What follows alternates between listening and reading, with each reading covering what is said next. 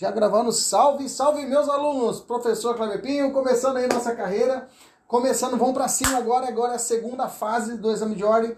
Você foi aprovado primeira fase, seja bem-vindo. É, é, você passou pela primeira, uma, a parte mais difícil já foi, já ficou para trás, eu digo a vocês. A parte mais difícil realmente do exame de ordem é a primeira fase. A primeira fase que você tem que ter um grande apanhado de conhecimento de várias disciplinas. Tem que estudar penal, processo penal, civil, processo civil e tem que toma conta de todas elas, porque vai pesar para você os seus 40 pontos. Superamos essa fase, esquece direito civil, esquece é, é, direito processo civil, direito do trabalho, esquece, tributário, esquece. O que nos interessa agora é só apenas duas disciplinas, penal e processo penal. Se alguém conversar com você e falar, isso é direito penal? Ah, não, então não quero saber. Ah, sobre a fazenda, não quero saber de fazenda. Teve, teve algum crime lá na fazenda? Ah, não teve, então não vou saber fazendo aquele programa, aquele reality show. Mais ou menos assim que eu estou dizendo. Então deixa eu até dar uma clareada aqui no nosso, nosso canalzinho, que fica um grau aqui. Que bacana. Um grau deixa bem mais clarinho aqui a minha pele, fica mais bonita a sala. Bacana? Então a ideia é essa. Então, se não cai no exame de ordem, não nos interessa. Vamos lá, vamos entender a primeira, a segunda fase do exame de ordem. O que, que, eu, tenho, que, que eu tenho que saber, professor? Gente, é, esquece, esquece o padrão de estudo normal que você teve para a primeira fase. É diferente agora, tá? É diferente porque agora você vai, vai estudar de forma direcionada para a prova. A prova não é, é, Muitos alunos pensam, começa, professor, já peguei um livro aqui, comecei a ler o livro inteiro. Não é isso, tá? A segunda fase não é isso. A segunda fase é estratégia, tá? Você passa os exames na segunda fase com estratégia, tá? Só para você ter uma ideia, para mim, quando eu montei essa primeira mentoria lá eu acho que foi na, no 27 exame de ordem que formatei a primeira vez essa mentoria, eu resolvi todas as provas do exame de ordem desde os últimos cinco anos da segunda fase, só para você, para que eu possa que eu entendesse, eu queria entender como que é a segunda fase.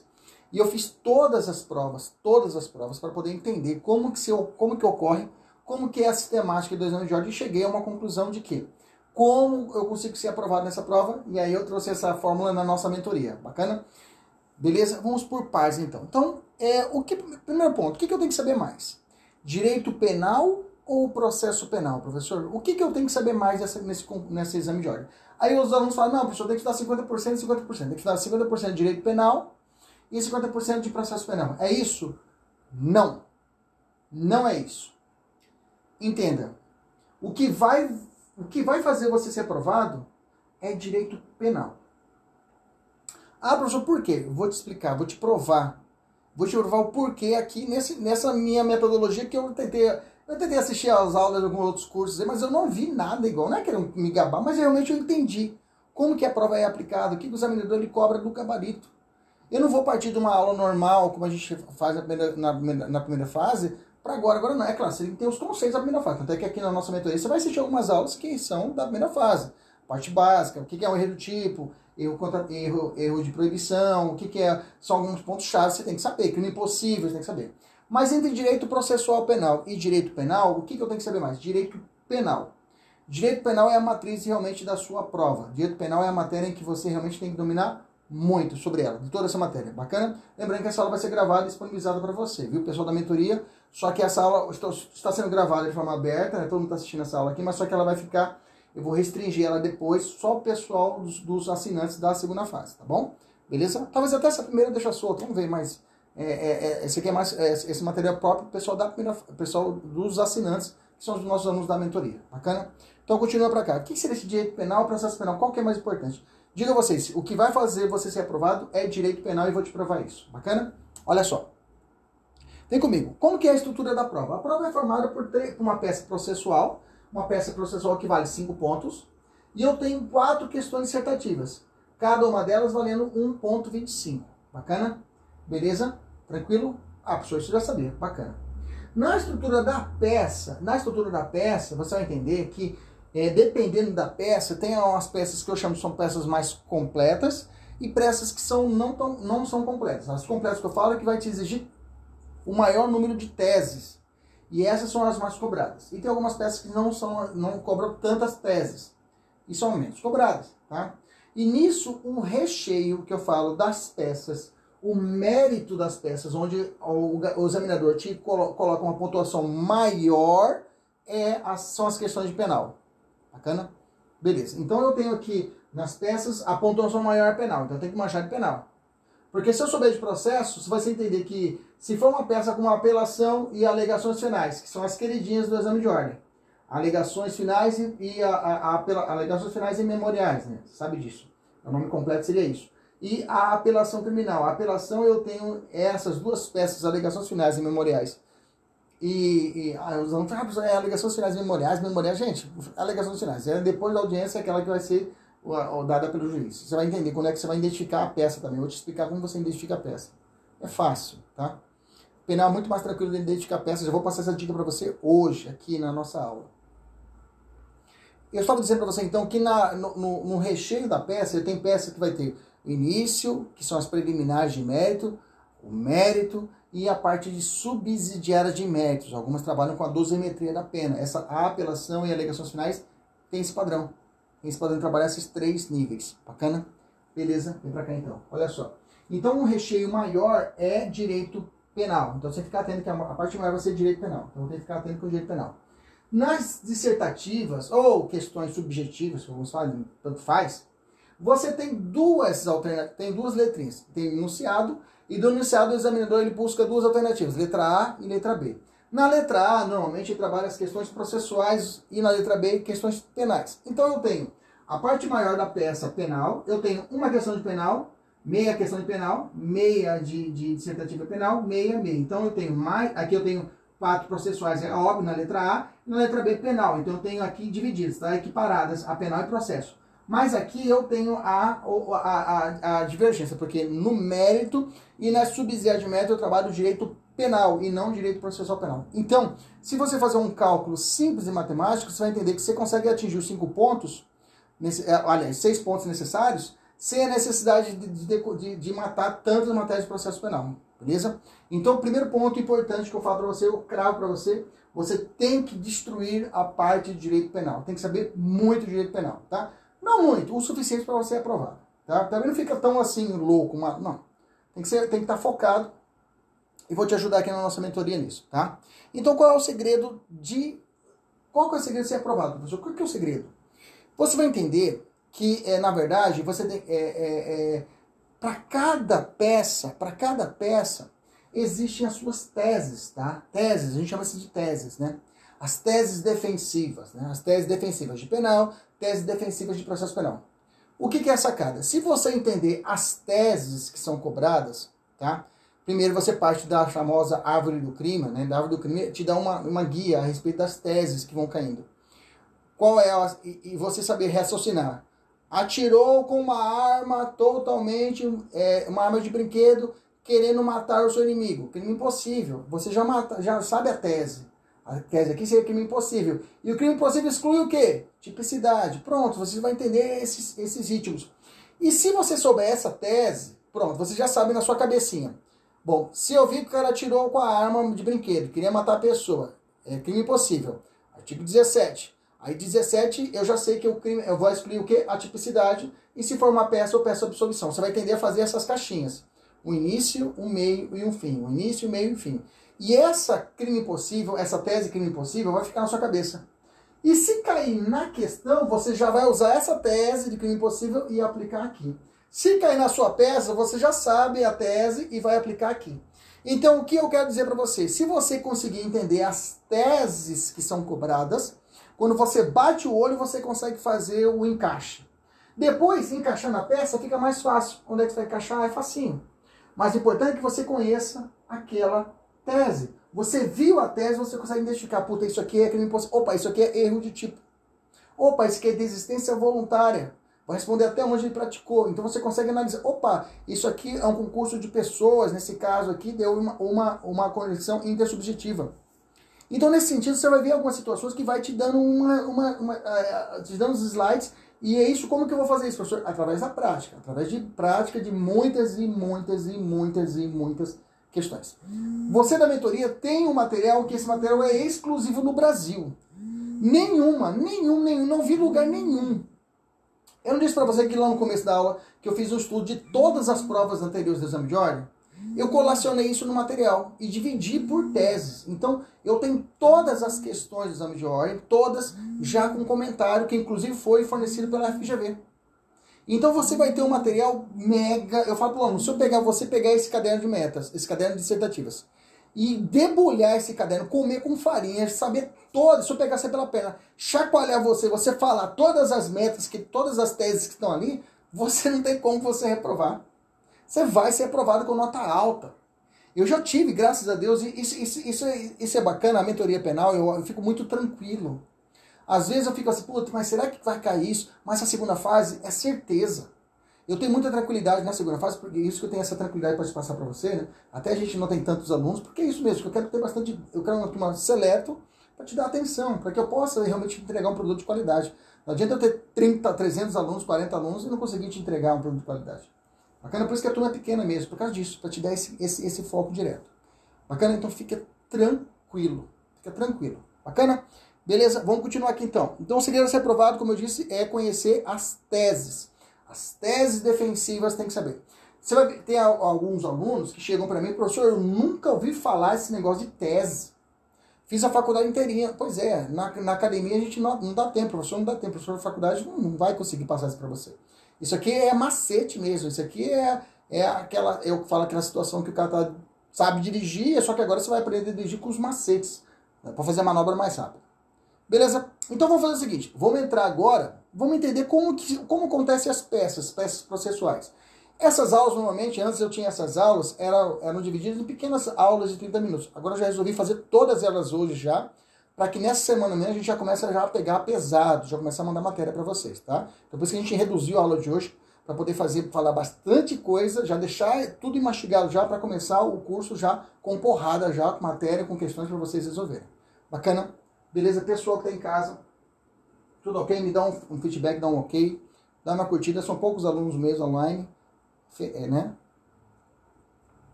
A turma é pequena. É isso mesmo que eu quero. Qualidade. Tudo ok? Beleza. Iluminação tá ok? ok? Tá dando jeito tranquilo aqui atrás o quadro? Tá tudo ok? Me ajudem aí. Me dá um feedback pra mim aí. Bacana? Vamos continuar então. Então vamos entender as peças. Lembra que eu disse para você que existe um ranking de quantidade de peças, né? Até esse meu, até esse meu ranking aqui, Está até um pouco desatualizado, mas vamos lá. Mas em média é isso aqui, tá? É, desatualizado, acho que dois exames, dois ou três exames. Mas o que mais cai nas provas que eu fiz estudos, ó, a apelação e a alegações finais são as peças que são mais cobradas, tá? Eu vi, eu, tava percebendo, eu, eu peguei alguns livros, para mim poder montar meu material, eu li alguns livros, é claro, fiz comparação. Eu vi os professores falando, ah, você tem algumas coisas assim que não tem nada a ver.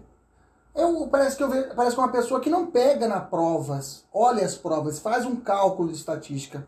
E estatística mesmo, né? E aprendi muito isso lá no meu mestrado, é entender o sistema. Então o sistema é esse, o sistema da, do exame de ordem é o seguinte, ele quer te cobrar de você é, um conhecimento de nível de tribunal de justiça, tá? Tribunal de Justiça, ele quer cobrar você as peças, estou falando agora das peças, de nível Tribunal de Justiça, Aí eu não falo, ah, professor, vai cair ROC, recurso ordinário constitucional. Já caiu uma vez? Recurso ordinário constitucional, na minha estatística, não caiu recurso ordinário constitucional. Ah, professor, recurso extraordinário de matéria penal, o professor já caiu alguma vez? Não caiu. É por quê? São matérias apenas de direito, não trabalha fatos. E o exame de ordem, ele quer, o que ele quer comprovar? O que ele quer, eu, eu imagino o, o, o, presidente da OAB falando com a banca FGV. FGV é o seguinte, eu quero testar um, um candidato que veio da faculdade, e o cara consiga inventar um recurso. Isso mesmo, ele está ali na labuta do dia a dia, eu tenho que ver se o cara tá bom para isso. Por isso que eu estou fazendo esse exame de ordem. Eu quero ver se esse cara tá bom mesmo, se ele consegue impetrar um recurso. Imaginamos essa conversa. Então faz uma prova aí que o cara, para me testar se realmente ele consegue resolver uma questão de um juiz que deu a decisão, ele está advogando esse, esse sujeito, e, o, e tem que recorrer. Então, veja, o examinador, ele quer trabalhar com você essa juiz de base, esse advogado de base, esse advogado que vai trabalhar na primeira instância e segunda instância. É isso que ele quer. Então, por isso, mas não é raro de acontecer, mas raro, aliás, por isso, mais raro de acontecer de cair alguma outra peça que não seja essa briga. Entendeu? Essa briga básica de, de, primeira instância e segunda instância. Por isso que a apelação é campeã. campeã. Por que a apelação é campeã? Uma por, esse, um desse, por um desses fatores. Ele quer testar se você realmente é bom mesmo na primeira fase, ali naquela base, e se você consegue recorrer. Ele quer testar isso. Se você sabe um recurso. Se, se você na prática amanhã consegue é, é, impetrar um habeas corpus, se for o caso. Bacana? Entendemos isso? Então, outro ponto importante, como eu disse, a apelação e a alegação finais, eu vou explicar isso com forma muito tranquilo, são as peças completas. São as peças completas, mais completas, como eu disse, são as peças que cobram de você preliminar de mérito, cobra de você mérito e cobra subsidiário de mérito. Eu estava até conversando com um aluno aí, um professor, eu acho que vai cair uma revisão criminal. Aí eu falei, ah não, beleza, tranquilo, esse meio solto, assim, não, calma, peraí. Você tem que bater duro no que cai. Porque se você aprender a fazer uma apelação bem feita, preste atenção, eu estou te dando modelo. Se você aprender a fazer esqueleto uma apelação perfeita, tudo que vier é fácil. Tudo você consegue adaptar. Tá entendendo? Tudo você consegue adaptar. Se você consegue fazer uma alegação final gigantesca de 12, 13, 14 teses, e você vai fazer aqui uma, uma peça às vezes de 14 teses, você vai ter que saber o quê? Que qualquer outro que vier para você é dois, dois palitos. Bacana? Então, continuando, o pessoal da mentoria já tem esse material. É a alegação de sinais é a segunda categoria. Depois, resposta à acusação, que está ali embaixo. Depois, recurso em sentido distrito, agrava a execução, contra as razões de apelação, relaxamento, prisão, queixa-crime, revisão criminal. Lá embaixo, uma ocorrência. Bacana? Ah, professor, nunca caiu revisão criminal. Vamos estudar. Mas revisão criminal, vou dizer a você, é muito restrito. As, é, se cair revisão, beleza, é fácil. É uma peça tranquila, né? Porque você consegue matar ela que não precisa mudar de dificuldade. Quando começa já no tribunal, é outra conversa. Beleza? Mas vamos conversar. Então, eu tenho o seguinte, eu para mim, né, eu tenho uma categoria minha, isso aqui é uma classificação minha, tá? Você não vai achar isso no livro nenhum, não. Para mim, Kleber Pinho, professor Kleber Pinho, existem duas espécies de peça. Existe uma peça que tem uma estrutura simples, existe uma peça que tem estrutura complexa. A estrutura de peça simples é aquela que você aprendeu na faculdade. Esse, é, é, é, é senhor doutor juiz de direito da terceira vaza, né? Bem que hoje a gente fala ao senhor juiz, ao, ao juiz, mas tudo bem, vamos falar excelentíssimo, penal não mudou muita coisa. Excelentíssimo senhor doutor juiz de direito da terceira vara criminal da comarca de Paraná. Né? Aí você vem falando, é, aí você lembra, né? É, é, Zé das Couves, brasileiro, caná. Aí, ou já qualificado nos autos em epígrafe, vem por intermédio do seu fiel advogado, confuco ao artigo tal, tal, tal Aí apresentar queixa-crime, digamos assim. Aí já vem dos fatos, né? Lembra disso? Do fundamento técnico, do pedido. Lembra disso? Aquela peça retona? Que não tem duas peças, uma de via, outra de. uma, uma pecinha, que eu falo a pecinha para o tribunal e outra peça que é as razões. É uma peça única, direta, eu chamo de peça simples. Essas são as que menos caem. Porque é simples, é mais fácil de resolver. Tá? Bem que eu tenho peças que estrutura simples, tá? que tem teses pra caramba, que é alegações finais. Bacana? Então eu tenho peças de estrutura simples, que não precisa folha de rosto, e eu tenho as peças de estrutura complexa, que essas aqui precisam de folha de rosto. Por exemplo, a apelação criminal precisa de uma, uma peça, uma folha de rosto, uma peça, a, a peça que é encaminhada ao juiz a co, que deu a decisão, e é uma razão que vai para o juiz de quem? Os recursos têm essa característica, né? O recurso de apelação, o recurso em sentido estrito. Bacana? Beleza? Então tem essas peças que tem estrutura simples e estrutura completa. Eu também tenho peças, modalidade de peças, que eu tenho teses simples e teses completas. Tá? Eu tenho algumas peças que são teses simples, que você vai encontrar na prova. Preliminares de mérito, que são matérias processuais, e uma exceção, eu notei uma exceção na punibilidade, que é a matéria que é matéria é, é, é, é extinção processual, é, extinção de punibilidade, que é matéria de direito, mas está junto ali. Tá? Tem até que mudar aqui um negócio aqui agora. Vou fazer a mudança aqui agora. Que eu mandei para vocês aqui. Faltou um trecho aqui. Vou voltar aqui. Então eu tenho a tese simples, tem peça que tem tese simples, onde você vai encontrar preliminar de mérito, tese de mérito e já vem o pedido. Exemplo de peças assim, recurso sentido distrito é assim, Tá? Resposta à acusação é aqui, tá bem encaixado aqui. Resposta à acusação é um modelo simples, não tem duas peças, mas tem tese simples, onde tem preliminares, tese de mérito e pedido. Já a, a resposta acusa, a, o recurso de distrito é um recurso, tem duas peças, uma de interposição, outra de razões, mas a, a, a razão ela é simples. Nas razões eu tenho preliminar, tese de mérito e pedido. Essas aqui, realmente, essas aqui, são que são menos cobradas. Teses simples. Agora, as teses completas, que são as teses que você vai encontrar 12 teses, 11 teses, 14 teses, vi peça de 14 teses, ok? Onde eu tenho, você vai encontrar duas, normalmente duas peças, ou na apelação em duas peças, ou interposição outras razões, ou alegações finais, que é só uma peça, mas você tem tudo isso daqui. Tem preliminares, que é matérias penais, matérias processuais, tese de mérito, tá? que é direito penal raiz, subsidiária de mérito, que são as teses de dosimetria da pena, tá? Pena base, pena intermediária, pena definitiva, depois, se é possível, a conversão da pena restritiva de direito, aí é, a, a, a, regime de cumprimento, regime de cumprimento, conversão de pena e por fim sursis, mais ou menos assim, são as peças, teses subsidiárias. E depois eu tenho os pedidos. Bacana? Beleza? Então eu tenho esses três associados. Então, essas peças aqui são as duas mais, são as mais cobradas. A apelação está aqui. Alegações finais está aqui. Bacana? Já as teses simples, não. São só essas teses mais preliminar, mérito e pedido. Bacana? Tá entendendo? Maravilha. Deixa eu até fazer uma mudança aqui no, no meu material, que faltou uma, uma informação aqui, ó. Aqui, ó. Extinção de punibilidade. Antes das unidades. Extinção de prioridade. Acrescenta seu material aí. Exemplo. Extinção de prioridade. Artigo 107. Exemplo. Prescrição. Aí, show, mano. Agora ficou bonito. Vamos subir aqui um pouquinho mais. Aí tem unidades.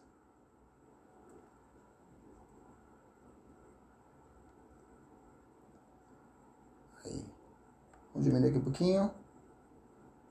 Agora vamos ficar, agora vai para beleza. Vamos lá então. Então eu tenho que vamos lá, vamos falar sobre essas preliminares, né? Vamos voltar aqui, né? Então vamos falar, vamos pegar as preliminares. Como que é dado essas preliminares? Vamos falar o que que nós temos as preliminares. Nas preliminares eu tenho quatro situações e essas quatro pode ser três, digamos assim, mais comum, tá? Pode, eu posso juntar essas, essas quatro situações em três situações, mas tudo bem. Primeiro preliminar que eu sempre vejo é se há extinção de punibilidade. Primeiro preliminar que eu sempre vejo é se existe alguma extinção de punibilidade. A, a, o que cai na prova? Prescrição. Tá? Prescrição. Prescrição cai. Tá? O examinador fala assim: ah, quando aconteceu o fato criminoso. E já, já vou dizer para você: a prescrição que mais é cobrada é a prescrição do furto. Tá? Do furto, já falo, prescrição do furto. E o criminoso, na data do fato, ele tinha 19 anos. Ou no tempo da sentença, ele tinha 70, é, 60 anos. 70 anos, né? Então, nesse caso, dessas duas situações, é caixão, tá? É caixão. É, se o data do fato tinha 19 anos, o examinador faz isso. Tem 19 anos, você já sabe. Opa, esse cara vai ter dois benefícios já. Ele vai ter uma prescrição cortada pela metade, que pode gerar extinção da punibilidade. A primeira tese sua, você vai ter que colocar da prescrição, da pretensão punitiva. Eu vou te explicar, fica tranquilo. Não vou ter uma aula só de prescrição. Ok? Então, para você entender que a prescrição é isso. A prescrição é a primeira que você ter que ficar, já tem que matar ela de cara. Bacana? Beleza? Maravilha. Depois eu tenho o quê? Nulidades. Nulidades que vou ter a ausência da oferta de suspensão constitucional do processo. Agora eu também tenho a possibilidade da ausência do acordo de não persecução penal. Pode gerar nulidade, você vai ter que falar isso na preliminar. Bacana? Eu tenho a situação de garantias constitucionais. Cerceamento de defesa, né? O advogado anterior foi feito, foi desconstituído, ou ele saiu do processo, o juiz automaticamente nomeou a defensoria pública sem avisar o réu. É uma, essa é um cerceamento de defesa, é uma garantia constitucional, tá? Que também está casado também em situações de provas ilícitas, tá? É, você viu lá, foi feita uma interceptação telefônica sem a devida autorização judicial. Opa, é uma nulidade, você vai ter que falar na preliminar. Então, quando você começar a ler, isso que é legal, quando você começar a ler a questão você fala, opa, você começa a identificar. Professor, aqui, ó. Olha a situação aqui, olha essa daqui, olha a situação aqui, opa, esse aqui, isso aqui, ó. Você começa a identificar já, isso aqui é preliminar, isso aqui é prescrição, você consegue ficar mais atento. Bacana? Beleza? Tranquilo? Então, essas preliminares, veja, a maioria das matérias aqui, tirando a extinção preliminar, que é matéria de direito penal, os demais é tudo matéria processual que você tem que tratar. Processual e constitucional, que você vai falar que é nulo, por exemplo, uma prova ilícita Né? Então, são todas situações que você vai ter que ficar atento no dia a dia dos seus estudos. Bacana, beleza. Professor, depois disso, mérito. Mérito, você vai ter que lembrar da árvore do crime, tá? Tem que lembrar da árvore do crime. Já falo pessoal aí da mentoria, já dá uma olhadinha hoje, hoje. Vai no meu YouTube, tá? E procura lá Árvore do Crime, já tarefa já para hoje, tá? Amanhã de manhã no Drive já vai ter matéria para você fazer, já vai ter tarefinha. Mas hoje à noite você vai assistir Árvore do Crime, tá? Lembra você lembrar. Lembra qual é a estrutura da árvore do crime? Que, que, o que, vem primeiro? Tipicidade, análise da tipicidade. Depois, ilicitude. E depois, culpabilidade. Depois, escusa absolutórias. Tem que lembrar disso, tá? Aqui a gente entra mais uma aqui, mais um bracinho na árvore do crime. E por fim, se for o caso, são punibilidade. Mas isso você já falou lá atrás, né? Então eu tenho a tipicidade do fato, é impossível, erro do tipo, é tudo isso aqui, ó, é tipicidade. É fato típico. Primeira parte lá da, da, da estrutura do crime, ó. Insignificância, crime de furto, a tipicidade de crime de furto, roubo majorado, tipicidade de roubo majorado, crime de organização criminosa, inimputabilidade, desclassificação do peculato, furto para peculato, para furto, colaboração premiada, requisitos, tudo isso são situações que você vai ter que ficar atento. Tudo isso é direito penal, você tem que ficar muito afiado para poder estudar. Professor, e as legislações penais especiais, onde é que ela cai? Normalmente as legislações penais especiais, elas são casadas nas questões. Uma questão de trânsito sempre cai, tá? Uma questão de trânsito sempre cai. Ou drogas, é, são de praxe. Drogas, trânsito e Maria da Penha, são situações clássicas que cai na prova e a gente vai fechar elas, tá? Ah, professor, crimes ambientais, raramente não cai. Não cai na prova, não cai. O examinador não chega tanto. Ele trabalha com alguns padrões, tá? Ele trabalha com alguns padrões. Bacana? Você nunca vai ter uma peça, por exemplo, na, no exame de ordem, a seguinte situação assim, Zé das Coves matou uma criança e estuprou a mãe dela. Você foi contratado como... Você não vai encontrar isso. Você não vai encontrar isso no exame de ordem. Existe um tabu estabelecido no exame de ordem, algumas, alguns padrões que eles são padrões morais, você não vai encontrar. Você defender um estuprador. O que acontece? Você vai defender quem? O cara que é pé chinelo. Ou é crime patrimonial, ou é roubo, ou é furto, ou uma situação tribunal de júri, que é possível. Mas mesmo assim, o tribunal de júri, o examinador não gosta porque é muito fechadinho. Não dá para ele trabalhar muitas teses ali, tá? O furto, por que, que o furto é o campeão? Porque dá para trabalhar muita coisa com o furto. Tá? O furto trabalha muita coisa. Os crimes patrimoniais dá para trabalhar muita coisa com ele, muitas teses. Por isso que o furto ele é tão queridinho do exame de ordem. Por quê? Porque dá para trabalhar, o examinador faz um, faz um regaço com ele. Bacana? Beleza. Tranquilo? Aí depois disso, tem mais questão de mérito, né? tem mais questões de méritos divididas. Né? Eu fiz só um exemplo aqui, hoje é o dia só de exemplo. Depois disso eu tenho as subsidiárias de mérito. Gente, o meu caderno de questões, de teses, é muita coisa, tá? Mas tá tudo dividido lá. Tá, tá preliminar de mérito, tipicidade, ilicitude, culpabilidade, escusas e outras hipóteses. Tá tudo separadinho, você não vai ter problema nenhum, tá? Vou ver, vou ver se eu consigo. Não, eu vou, ter, vou te mandar logo amanhã cedo, já tá no seu drive. Tá tudo mastigadinho, atualizadinho para você poder. E, e, esse material fica paralelo. Quando você terminou a tarefinha que você recebeu, vai lá dar uma olhada no caderno. Ou se tem na tarefinha, dá uma olhada no caderno, que vai ter uma questão da tarefinha que vai estar na tese no caderno. No caderno vai ter essa tese que vai estar na tarefinha, mais ou menos assim. Bacana? Vamos lá. É, na subsidiária de mérito. Subsidiária de mérito, são, a gente vai trabalhar com dosimetria da pena. Tá? O cara cometeu um crime lá, tá? E se é, ele cometeu um crime, o examinador te conta que o cara lá atrás, quando ele era menor, ele cometeu um crime, quando era adolescente frator, cometeu um, um ato infracional e foi condenado por, é, pela uma internação. O juiz, hoje, ele já maior, na, na, no tempo, por tempo da primeira fase da dosimetria, aplicou acima do mínimo legal, a, a, aplicou o maus antecedentes por essa existência desse, desses atos infracionais. Pode isso, Arnaldo? Não. Súmula 444 do STJ. Súmula 444 do STJ, você vai usar ela a rodo. A rodo. Súmula 444 do STJ, você vai usar ela a rodo. Dizendo, não posso, né? Por, por, analogia, né? A súmula, você não pode fazer isso, maus antecedentes. É, se, já vou te dar uma macete. Falou de maus antecedentes. Processo administrativo, tá? Anterior, é, questões de é, é, é, atos infracionais anteriores, tudo isso, não processo em curso, mesmo, ah, professor, mas eu vi um posicionamento do STF que. Não, aqui nossa visão vai ser defesa, tá? Nossa visão é de defensoria, a visão de advocacia, tá? A revisão nossa nunca vai ser, vai ser de acusação. É óbvio, se já tem uma súmula postificada, a gente, vai, a gente vai tentar fazer o quê? Não, se tem a súmula, a gente vai bater na cabeça de frente com súmula, é óbvio, né? Mas normalmente você vai usar sempre o posicionamento da defesa. Bacana? Não inventar. Tudo que está ok na lei, e vai estar tá na lei alguma saída, ou em súmula. Bacana? Beleza? que mais que eu tenho aqui para falar para vocês? Ó, pena intermediária, reconhecimento da confissão espontânea. O cara confessou lá na delegacia. Vale como o juiz tem que atenuar? Tem que atenuar. Normalmente a prova fala. É, é, o juiz passou pela primeira fase e não considerou nenhuma atenuante e passou a segunda fase, aliás, nenhuma circunstância positiva, passou a segunda fase, não considerou nenhuma atenuante, lá do 65 não considerou nenhuma atenuante, mesmo tendo confessado. Não, se ele confessou, ele tem benefício, você vai ter que falar isso.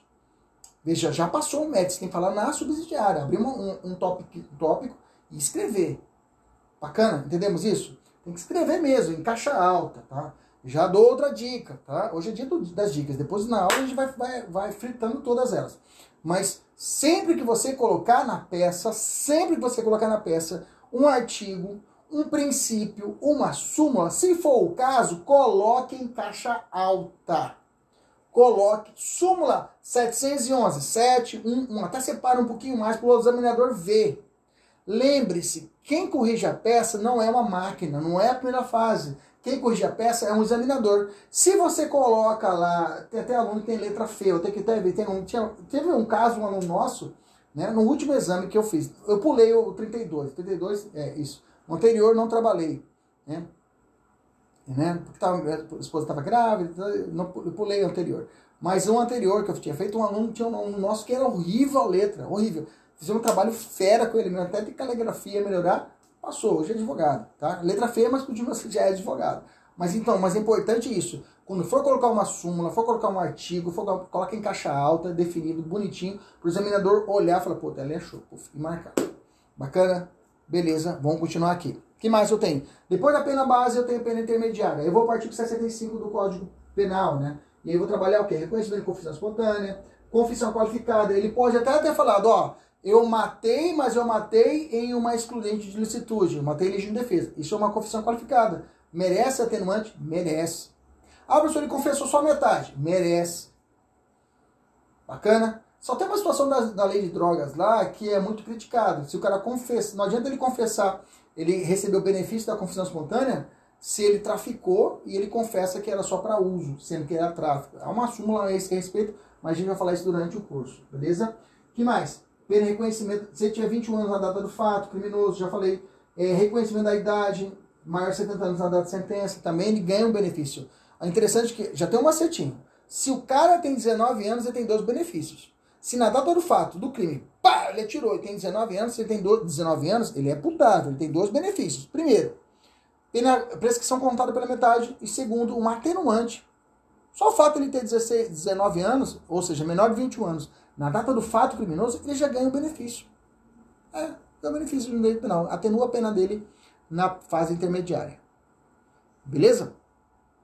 Depois disso, a terceira, a terceira pena, eu vou chamar de pena definitiva, né? a terceira fase que aí vem as causas de diminuição da pena e as causas de aumento de pena. É muito comum. O crime é tentado e o juiz não diminui a pena. Não, tem de diminuir a pena.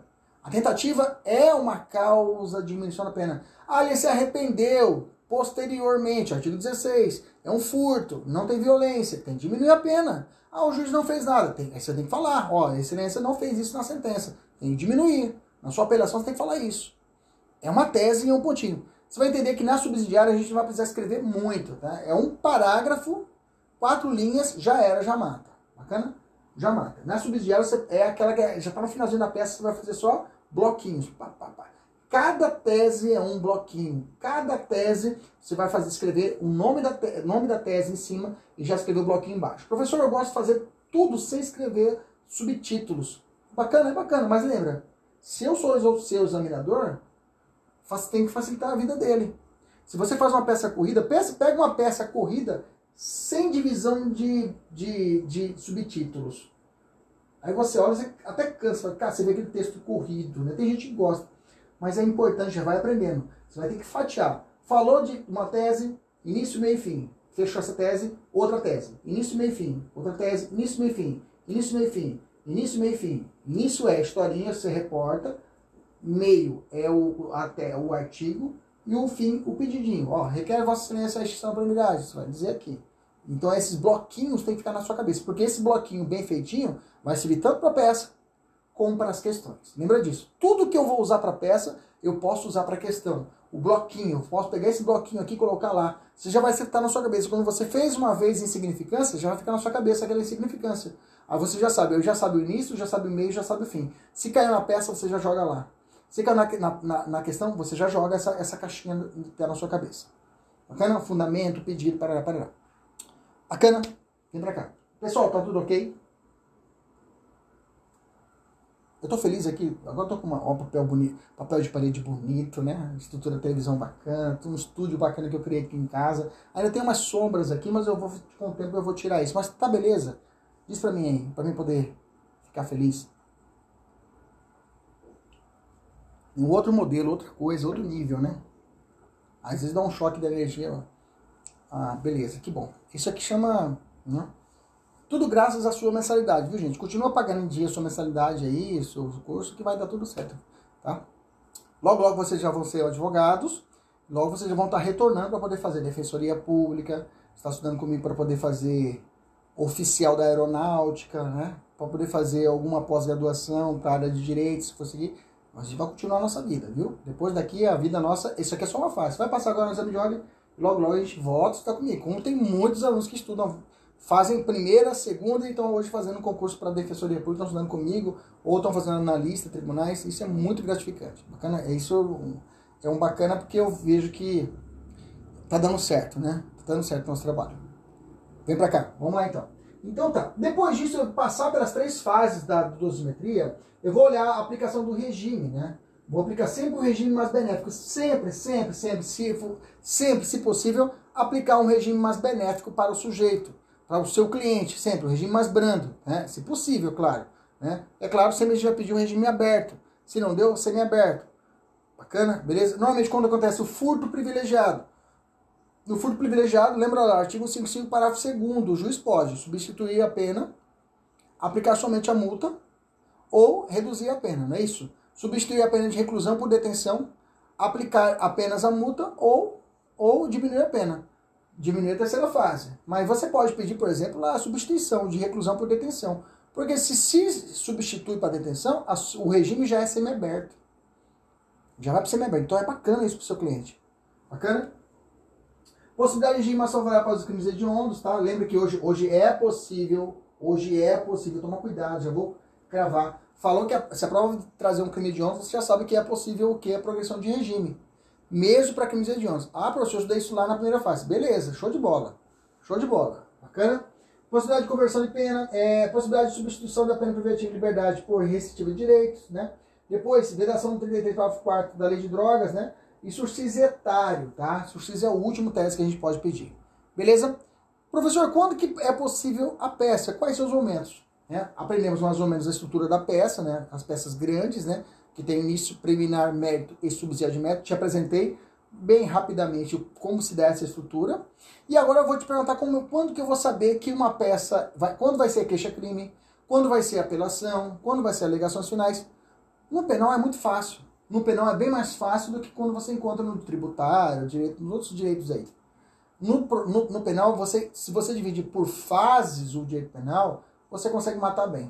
Quer ver? Olha só como eu fiz aqui no material. Olha só. Eu tenho o seguinte, eu tenho uma fase inquisitorial, que é a fase de investigação. Três grandes frases. Eu tenho a fase de processual, a fase de execução e eu também teria aqui uma fase de recurso, tá? Uma fase recorrente de recurso.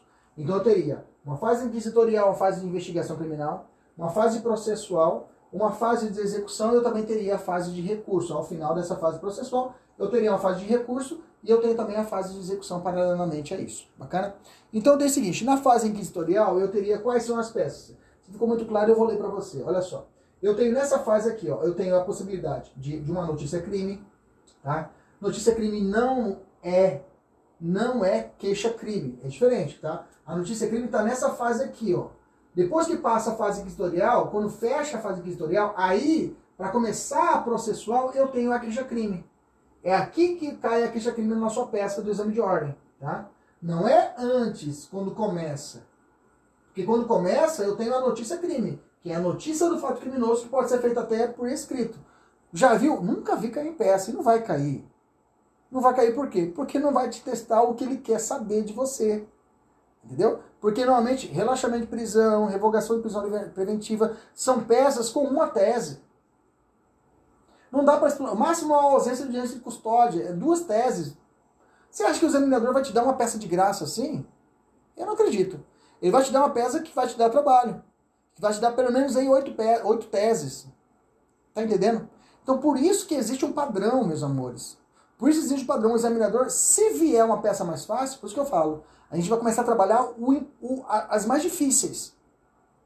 Para que se vier uma tese mais fácil, você mata. Beleza? Continuando. Então nessa fase eu tenho relaxamento de prisão em flagrante, tá? Eu tenho aqui a liberdade provisória, eu tenho aqui revogação de prisão preventiva, habeas corpus é possível, mandado de segurança é possível, mandado criminal também aqui nessa fase. Daqui para frente eu tenho a, a queixa-crime, eu tenho o habeas corpus, eu tenho também ação penal subsidiária da pública, é a queixa substitutiva, né? Ou supletiva, quando o, o Ministério Público não propõe a queixa-crime, a, a denúncia no prazo determinado pela lei, 5 dias preso ou 15 dias solto, você, você entra no lugar do promotor de justiça como advogado e propõe a queixa-crime, a queixa substituta. Beleza? Também nunca vi, tá? Beleza? Mas é o que é previsto nessa fase. Depois disso, eu tenho a fase processual, dentro já na fase processual, depois dessa fase iniciadora que você entrou com a queixa, eu tenho uma primeira fase. Depois disso aqui da, da queixa da, da denúncia recebida, eu tenho a citação do réu. Citado o réu, ele tem que apresentar a sua resposta à acusação ou resposta do acusado, lá do artigo 396A. Também é possível apresentar algumas exceções do artigo 95. Tá? Beleza? Depois disso, eu tenho lá na frente, ah, eu tenho possibilidade de algumas situações de recurso sentido distrito nesse período, tá? Recurso sentido distrito também entra aqui, tá? Beleza? É, mas eu te digo, o recurso sentido distrito, onde é que cabe recurso sentido distrito no exame de ordem? Pronúncia. Se o réu foi pronunciado e vai para o tribunal de júri, é, é, é, é o básico. É porque dá para o exame de ordem explorar bastante coisa. E, o histórico das peças é isso. Pronunciou o réu, você já sabe, lá vem recurso sentido distrito. Beleza? Pronunciou o réu, você já sabe. Lá vem recurso em sentido estrito. Beleza? Depois disso eu tenho na audiência, depois da audiência eu tenho alegações finais escritas, né, em memoriais, que é lá o 404, parágrafo do CPP. Bacana? Então eu teria mais ou menos nessa fase processual essas três grandes peças. Resposta, a queixa-crime naquela situação de, de, do rito do tribunal do júri, né, que tem a decisão de pronúncia aqui. Depois das alegações finais eu tenho a decisão de pronúncia, antes de ir para o tribunal do júri e sentença. E depois eu tenho ainda a fase final, né, que é a fase processual, que eu tenho a apelação. Na apelação criminal, na sentença, sentença eu tenho a apelação. Eu tenho os embargos de declaração, carta testemunhal e habeas corpus também são possíveis nessa fase de apelação. Nunca vi carta testemunhal também, que é, recurso, é um recurso para destrancar outros, né? E aí eu tenho na fase de execução essa peça que é a grave execução, essa aqui é perigosa, já caiu, né? Tem caindo em provas a grave execução, porque o pessoal deixa meio de de lado. E a LEP teve muitas alterações com o pacote de crime, tem que ficar muito atento com ela, principalmente progressão de regime, que são os percentuais, tem que ficar atento com ela. Bacana? Então eu tenho a grave execução, né? Habeas corpus e revisão criminal, né? Que é essa fase, na fase de execução penal. Bacana? Beleza, esses seriam os momentos. Então não tem muito que você elucubrar. Se o examinador falou que houve a audiência, encerrou-se a audiência. Bom, se encerrou a audiência, Encerrou-se a fase instrutória. Encerrou a fase instrutória, já sabe que acabou aqui. É daqui para frente. Ou é alegação final ou é apelação. Mais ou menos assim. O juiz não recebeu a peça. Opa, é lá atrás. Recebida a peça, o réu foi citado para apresentar sua defesa. Pronto, já sabe que é a resposta à acusação. Então não tem mistério. Tá? O habeas corpus, ele é o coringa, porque o habeas corpus ele cabe em todas as fases. Mas o examinador é inteligente, não é burro, né? Ele fala: é, apresente a peça cabível diferente de habeas corpus. Ele sabe, se ele não fala. Porque antes, quando ele não alertava isso nas peças, o que, que o pessoal fazia? Metia habeas corpus. Era peça, não era peça errada, mas podia, podia colocar metia habeas corpus. E o examinador tinha que engolir, tinha que passar essa. Aí agora não. Ele fala assim, ó, Apresente a peça diferente de habeas corpus. Aí você fala, puta, me amarrou. É isso mesmo. Ele quer a peça cravada que é realmente acabível. Bacana? Beleza? Vamos lá, então, vamos falar um pouquinho da apelação rapidamente. A apelação é a mais cobrada e a alegação finais. Deixa eu falar das duas mais cobradas. Vamos lá. Nós vamos ter uma. Não, não, encerra aqui, eu vou ter uma aula só de apelação. Vamos passar uma tarde toda, um tempo todo, tarde, uma manhã, uma noite, uma madrugada juntos fazendo apelação, do começo ao fim. Tá? Vamos fazer uma apelação juntos, vamos construir uma peça juntos. Fica tranquilo. Tranquilo, tranquilo, tranquilo, tranquilo. Bom? Só que agora só para a gente ter um aperitivo a respeito da apelação. A apelação, ela é uma peça de tese completa. Eu tenho, ela tem preliminar, tese de méritos, subsidiário de méritos e pedido. É uma peça que tem estrutura complexa, complexa porque ela tem a peça de interposição, que é a peça direcionada ao juiz que deu a decisão, o juiz Joacô. Lembra, apelação, eu não peço retratação. Apelação não pede retratação. Apelação não pede retratação. Apelação não se pede retratação do juiz. Onde eu peço retratação? Lá no reze e no agravo em execução. Lá no reze e agravo execução. Lá no reze e agravo execução. Essas duas eu peço retratação. Juiz, volta atrás. Juiz Acor, volta atrás. Tem certeza? Decide de novo. Faz favor para nós aí. Faz favor. Apelação não tem isso. Você não pede. Só pede excelência. Dá uma olhada aí, vê se está tudo ok e manda lá para o tribunal. É isso. Mandou para o tribunal. Aí aqui é as razões. Aqui é a completa. Vem tudo. Tá, tá, tá, tá, tá bonitinho preliminares, méritos, subsidiários méritos e pedido. Bacana? Beleza? Eu trouxe alguns detalhes aqui, fundamentação 593, ficou pequenininho, não dá nem para ler, mas tudo bem. Folha de rosto, para vara criminal em regra e razões para o Tribunal de Justiça. Tá? A regra é essa. A interposição em 5 dias, sempre em 5 dias, viu gente? Ah, professor, mas eu tenho 5 dias por ter mais 8 dias para razões, então eu vou ter mais. Não, é 5 dias. Inclusive, o examinador fala assim: apresente a peça o prazo da peça, assine a peça, assine não, né? Apresente a, a, o, a data da peça com o último dia do prazo. Ele está falando esse prazo cinco dias. Mas vai contar no dedo. Vamos aprender a contar no dedo, né? O processo penal tem o dia do susto. Esse dia você é o dia que você toma conhecimento daquela sentença e o dia do primeiro dia do prazo é o dia seguinte. Na hora que você fala, cara, vou ter que entrar com a ação. Então, o dia do susto, dia do susto não conta prazo. Só o dia, o segundo dia útil subsequente, né? Se você recebeu o susto sexta-feira, você vai passar o final de semana, sábado, domingo. Na segunda você fala, puta, tem que começar, tem que correr atrás de advogado. A partir daqui começa a contar o prazo. Então o susto, você fala, cara, se eu receber o susto nas quinta, professor, na quinta-feira, beleza. Na sexta-feira, começa o prazo. Aí sexta, sábado, domingo já vai contando. Não interrompe. Não interrompe. É isso, é, aqui não é processo civil, esquece isso. Não interrompe. O pau canta. Conta o final de semana? Conta. Conta se estiver no meio do caminho. Se estiver no meio do caminho. Se você recebeu a intimação na sexta, é susto. Que dia começa a correr o prazo? Primeiro dia útil. Aí pula sábado, pula domingo. Ah, segunda é feriado. Pula a segunda, começa a contar o quê? Na terça-feira. Bacana? Beleza? Tranquilo? Maravilha. Não é nem para falar isso aqui agora, é só para a gente estar. Tá... Só para comentar. Juizado especial é 10 dias, tem que tomar cuidado, tá? Se a questão do juizado especial é 10 dias, aí ju juizado especial tem que lembrar que a pena máxima do crime tem que ultrapassar, não pode ultrapassar dois anos, né? Se for dois crimes em concurso, se for somada a pena, não cabe mais juizado especial. Se for uma calúnia, júria, uma difamação, já não cabe mais juizado especial. Tem que ficar atento a isso, tá? Beleza, maravilha. Ah, o pedido da peça, normalmente a peça de apelação é o 386. Vai lembrar que vamos ter, vamos ter essas divisões. Um é 386 e outro é o pedido 470, é o da resposta à acusação. Fugir. Mas você vai trabalhar isso, não foge essa, essas razões, é o que está não no código. 386 é as, os pedidos para apelação, tá? Beleza? Alegações finais e memoriais. E aí vamos lá. Qual é a estrutura? É uma peça completa, de três partes, né? aliás, quatro partes, preliminar, tese de mérito, subsidiária e o pedido, e uma peça simples. É uma peça que vai corrida, ela vai de ponta a ponta, não tem interposição e não tem razão. Ela vai direta. Bacana? Beleza? Mas ela tem toda essa estrutura. Aí o fundamento dela está no 403 parágrafo terceiro, eu tenho que ela, o juiz, para quem vai interessar, vai ser por, não é recurso, então não vai para o juiz da cor, vai para o juiz que deu a decisão o juiz que está processando a causa, né? O juiz que está processando a causa.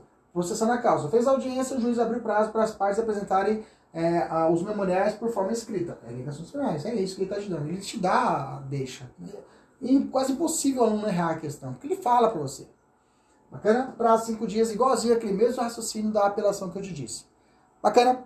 Mas a sacada, meus amores, não é fazer uma peça bonita, né? Às vezes o aluno pensa assim.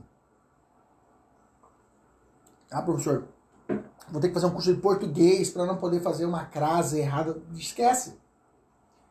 Para o AB, esquece. O AB é importante o quê? Que você lance na prova o que tem que contar no gabarito. E vou te dizer, e vou te dizer, vou provar agora para você lá no começo da aula, eu falei que você tem que estudar direito penal, não falei isso para você? Vou te provar agora com o gabarito. Vai ficar pequenininho, tá? Mas o pessoal da mentoria tá com material vai acompanhar, tá bom? Mas eu vou ditar para você algumas coisas aqui. Olha só como é que tem, por isso que é importante você dominar o que o examinador quer.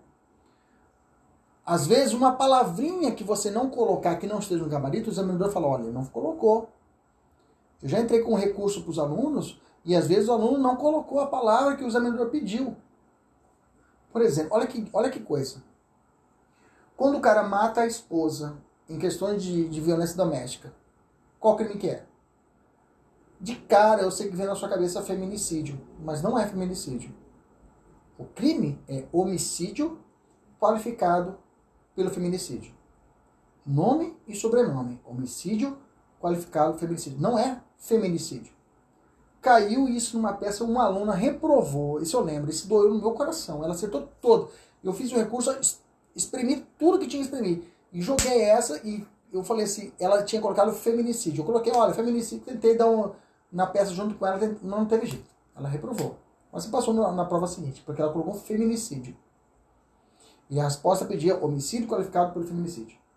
Então esses detalhes tem que ficar muito atento, tá? Para que você não possa errar. Bacana?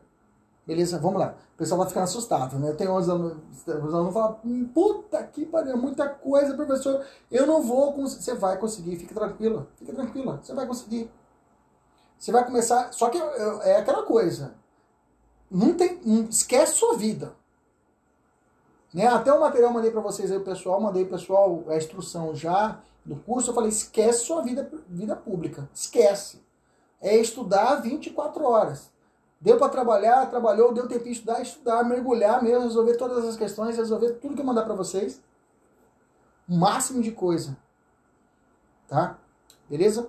Não vai pegar, já vou adiantar. Ah, professor, alguns alunos compram outros cursos. Ah, vou comprar um curso, sei lá, lá tem mil, au, mil horas. Não vai dar tempo. Não vai dar tempo. Bacana? Vai por mim. Pega o caderninho, faz, faz a missãozinha, de, faz o que eu estou te mandando, faz todas as questões que eu te mandar, vai dar tudo certo. Se você quiser comprar, fica maravilhoso. Mas dê preferência para mim. Dê preferência para mim e mentoria, que eu estou fazendo para você. Eu vou me dedicar 24 por 24 para você ser aprovado. Não adianta eu te mandar um material, te mandar uma, uma questão selecionada e você cagar para mim não mandar para mim. Ah, professor, amanhã eu mando. Ah, professor, eu estou fazendo a meta aqui da, do curso. Eu já, eu já ouvi isso. O aluno paga, e a mentoria não é barata, paga. Fala, não, eu estou resolvendo aqui, professor, mas aí eu corrija minhas peças aí. Eu, eu viro um corredor de peças. Não é só questão de peças. Você tem que fazer todas as metas que estão determinadas. Assistir as aulas para que dê tudo certo. Bacana? Porque muitos me contratam só para corrigir peça. Não é isso. Tá? Tem que cumprir o que eu estou te mandando. Tem que cumprir as metas que eu estou te mandando. Fazer todos os exercícios fazer todas as atividades, mandar para mim, tirar foto, assistir as aulas para que dê tudo certo. Bacana? Feito o alerta, mas fique à vontade, pode comprar, mas dê preferência para a mentoria. Dê preferência para a gente, aí que a gente vai trabalhar de forma carinhosa para você ser aprovado. Você ser aprovada. Bacana? Vamos lá. Olha só como vem o gabarito. Ficou pequenininho para o pessoal que está em casa, mas vamos lá. Olha só. Endereçamento. Só se você endereçar a peça corretamente, você já ganha 0,10. Aí algum fala, professor, se eu não colocar o endereçamento, eu esqueci, não coloquei o endereçamento, professor, eu reprovo? Não. Mas, professor, como que minha peça vai chegar lá? Não fala isso, não há isso no regulamento. O que fala é que tem que estar na peça para você receber pontuação. Não tem pontuação negativa. Antes tinha pontuação negativa. Se você não fazer isso, você perde isso. Se você não fazer isso, perde isso. Perde três pontos se você colocar uma tese diferente. Não tem mais isso. Tá? Não tem mais isso. Ah, professor, vi no regulamento lá, a peça tem que estar condizente. Tá? Mas o examinador vai te falar para você. Ele olha, o cara que recebe, o cara que recebe, ele olha uma tabelinha. Eu já vi aluno com uma peça horrível e o cara ser aprovado. O que, que ele precisa? Ele pega uma tabela. Que quem corrige isso daqui não é professor, viu? É um técnico da, da, do, do, da, da banca. Que pega, ele pega pra ele, dão para ele isso daqui e fala: olha, pega essa prova de sujeito aí, lê Se tiver lá, você marca uma gaivotinha para ele, 10, 010. Se não tiver, não marca. Ó, é, fundamentação legal da peça. Se ele colocar os 593, CIS 1, CPP, 010. Professor, se ele não colocar o fundamento, não perde, não, pontua, não pontua, não reprova, só que não pontua. Na vida real, a sua peça vai ser indeferida, vai ser não conhecida, o seu recurso. Se tiver algum requisito, ausência de algum recurso. Agora aqui não, você só deixa de ganhar pontuação. Bacana. Então fica com essa neura na cabeça, ah, vou reprovar se eu colocar uma... Não. Você não vai deixar, você somente não vai, não vai ser pontuado. Beleza? E essa pontuação pode fazer falta para você lá na frente. Óbvio, né? Bacana? Olha só. As razões de endereçamento do Tribunal de Justiça do Rio de Janeiro, que era a prova, né? A punibilidade. A preliminar é uma extinção da punibilidade é, em relação ao crime de lesão corporal em razão da decadência. Tinha que apresentar a representação, né? Para seis meses. Se você falasse isso, né? Você já ganhava 0,20, né? O, e, a, se você apresentasse 107, inciso 4, se você só colocasse isso, decadência, artigo 107 do, do inciso 4, 107, inciso 4 do CP, ou o 38 do CPP. Ou, ó, se você colocasse uma ou outra, já ganhava 0,10. O máximo que você podia ganhar só com essa tese aqui era 0,45 décimos. É bastante 0,45. Entendeu? Aí outra tese aqui de, de, de, de, de, de processo, não houve representação do ofendido, né? A absolvição do Carlos em razão do crime de homicídio culposo, já é comprovado houve imprudência na velocidade, é uma questão de trânsito. Aí aqui eu vou entrar já no mérito, ó, 0,50 penal, ó, 0,45, 0,45, 0,55 se eu alegasse o que? Afastamento do concurso material de crimes. Olha só que interessante. Já seria 0,55. Então veja, veja que se você, o mérito do direito penal, você teria aqui, ó, 0,55, 0,55, 0,55, 0,50, Ó, já, teria, já tinha, olha o tanto de pontuação que já teria feito só na parte do, do recheio. Bacana? Lá embaixo, olha lá, conhecimento e provimento, 0,40, se eu colocar isso. O prazo, ele pediu o prazo final, se colocar o prazo correto. Se o professor não colocar o prazo correto, você não reprova, né? Fechamento local, data advogado e OAB, 010. É claro, você nunca, nunca vai colocar o seu nome aqui, né, gente? Ah, eu fiquei, é que o aluno fica emocionado, faz a peça, ele fica emocionado. Professor, fiz uma peça linda, assinei lá, fulano de tal, tal. Bacana, eu sei que é bonito a peça, mas você não pode fazer isso. Por quê? A partir do momento que você colocou o seu nome lá, eles chamam isso de identificação de peça. Você acabou de identificar a sua peça, para que imaginamos você combinou com o examinador que pegou sua peça, viu seu nome, e fazer para que você tire 10, por exemplo assim. Não pode. Não pode, não pode ocorrer isso. Bacana, beleza. Tinha um aluno que falava, professor, os, os meus amigos falam para mim que eu sou burro demais. Falei, por quê? Já, já reprovei no exame porque eu coloquei meu nome lá, e coloquei meu OAB de estagiário. Eu falei, pô, meu parceiro, aí você me ferra, né? Mas não era meu aluno. Beleza? Foi lá, colocou o OAB de estagiário, ele assinou a peça. Que maravilha. Falei, ó, oh, cara, bacana, mas não pode. Beleza? Tranquilo? Fechamos a parte de peças. Agora vamos falar rapidinho só das questões dissertativas. O que, que eu tenho de dissertativo que eu tenho que aprender? Bom, fechamos a peça, cinco pontos. Normalmente, normalmente, o que, que o aconselhável? Você começar a fazer a estrutura da peça, você montar o esqueleto da peça que eu falo. A gente vai aprender a fazer esqueleto. Estruturar a peça. Depois que você montou o esqueleto, já fez ali, a, vai ter aquela chamada chuva de ideias. Né? Quando você pega a peça, vem uma chuva de ideias. Aí você vai organizar isso no esqueleto da peça montei, estruturei o esqueleto da peça. Normalmente, o que, que você faz? Dá uma olhada já nas dissertativas e já monta também mais ou menos o esqueleto da resposta. E aí você vem construindo as, as peças e as questões. A peça e as questões. Bacana? Beleza, deixa eu só dar um... Bacana? Depois que você montou então os esqueletos, você parte para poder fazer as, a peça em si e as questões. Normalmente eu falo isso, né? Normalmente você vê uma questão e fala, hum, essa questão aqui tá foda, vou, deixa, vamos fazer, deixa eu ganhar tempo e fazer as peças, as teses, montar a estrutura e aí partir. Isso é só prática, viu, gente? Não tem outro caminho, tá? Ah, professor, tem aluno que fala assim, ah, professor, eu não gosto de fazer simulado. Cara, você tem que simular. Nós vamos fazer vários simulados, vários simulados, tá? Tem que simular para você entender como é que você consegue fazer isso na peça, como é que você consegue estruturar isso. Você tem que passar o dor no cox, dor nas costas, ficar ali fazendo a peça. Puta, é difícil. É isso, isso que é sacada. Você tem que simular essa situação de perigo, essa situação de perigo que eu falo, perigo que eu falo da prova, situação real. Bacana? Professor, como que eu respondo as questões dissertativas? Agora, as dissertativas, eu tenho um passo a passo que é muito importante que você fique na sua cabeça. Fique tranquilo, essas eu, é muita informação no primeiro dia de aula, mas depois, quando você começar a fazer as peças, as questões, isso vai ficar mais fácil, né? Eu, é igualzinho coisa idiota, né? Recentemente nós tivemos nossos bebês, né? E aí você tem uma loucura, né? Você faz uma, uma, uma sequência de atos, ó. Tem que fazer isso, lavar a mão, aí tem que falar, ver o xixi, levanta o bumbum, aí limpa o bumbum, aí passa hipoglose, aí passa aqui, aí faz o que, isso aqui. Aí toda uma sequência. E nós até escrevemos. Depois que já decoramos, já não precisa mais da sequência, já vai no automático. Então, mais ou menos isso aqui, né? Já levanta o bumbum, já limpa o bumbum, já coloca a fralda, aí põe isso aqui, aí tipo, embala, aí dá mamar a rota, já é uma sequência, né? Então, a mesma coisa. Você vai ter um passo a passo que vai entrar na sua, no, seu, no seu vírus aí, que você vai fluir fácil, fácil. Primeiro passo importante nas questões dissertativas é ter intimidade com as teses dissertativas, tá?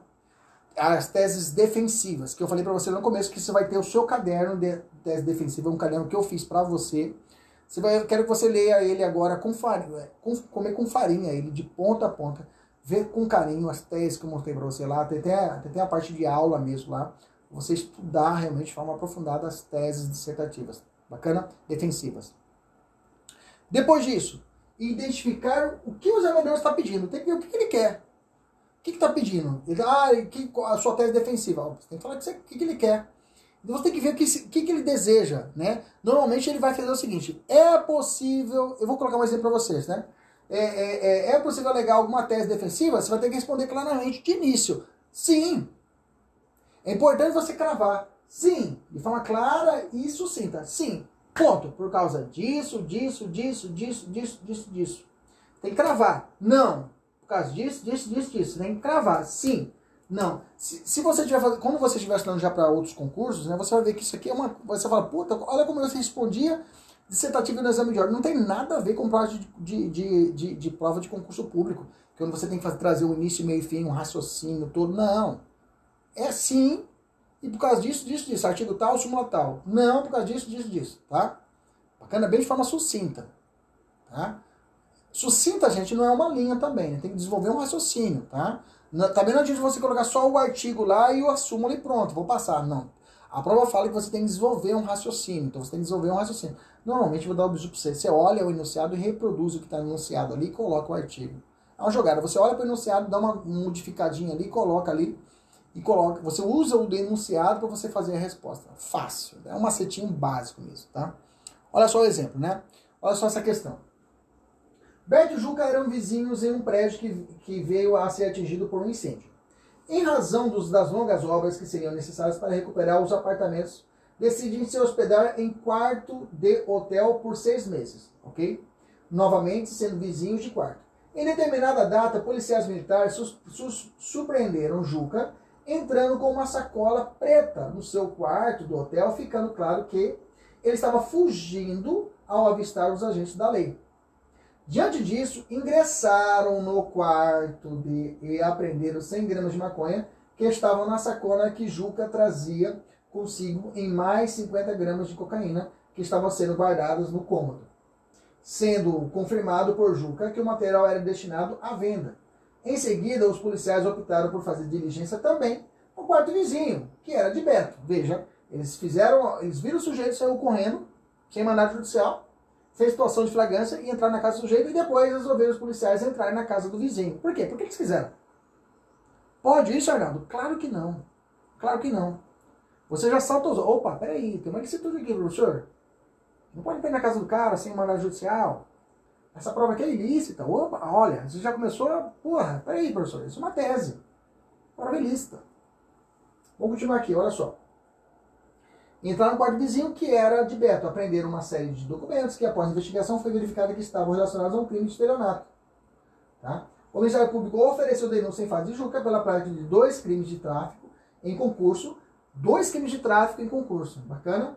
Ele por quê? Dois crimes de tráfico. Porque ele estava no quarto dele, com 100 gramas de maconha, que estava na sacola e trazia consigo mais de 50 gramas de cocaína. Então tinha maconha e cocaína. Então dois crimes de tráfico.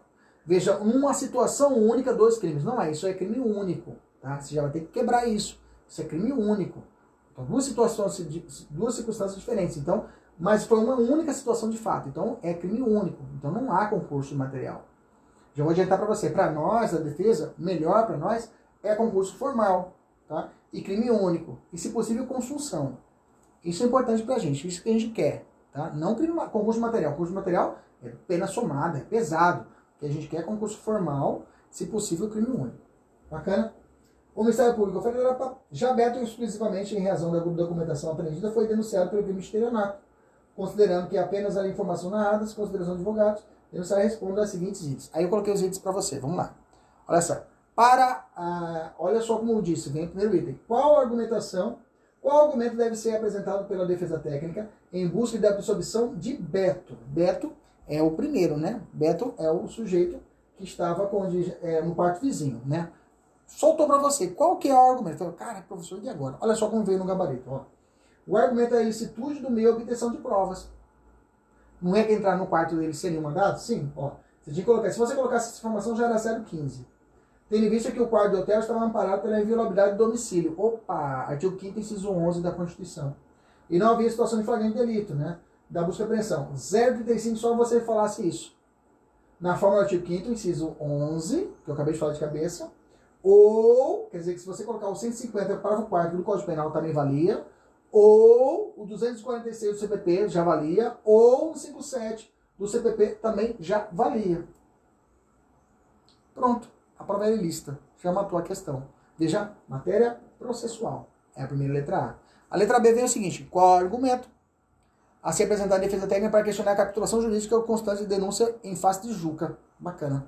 Lembra que ele foi, eh, foi enquadrado ele em, dois crimes de tráfico, em uma situação única. Então não é concurso material, é crime o quê? Ou é concurso formal ou é crime único. Mas olha só como veio o gabarito, olha só. O argumento a ser apresentado é que houve crime único, pois os dois verbos nucleares do tipo foram praticados em um mesmo contexto. Ou, que você podia falar, diante do princípio da alternatividade. Olha, lá atrás, do chamado conflito aparente de normas né, penais. Né? Ou pelo fato do crime de tráfico ser misto, alternativo. Ou você podia colocar todas essas teses, tudo valia. Ou uma única violação de bem jurídico protegido. Você já aceitava a questão.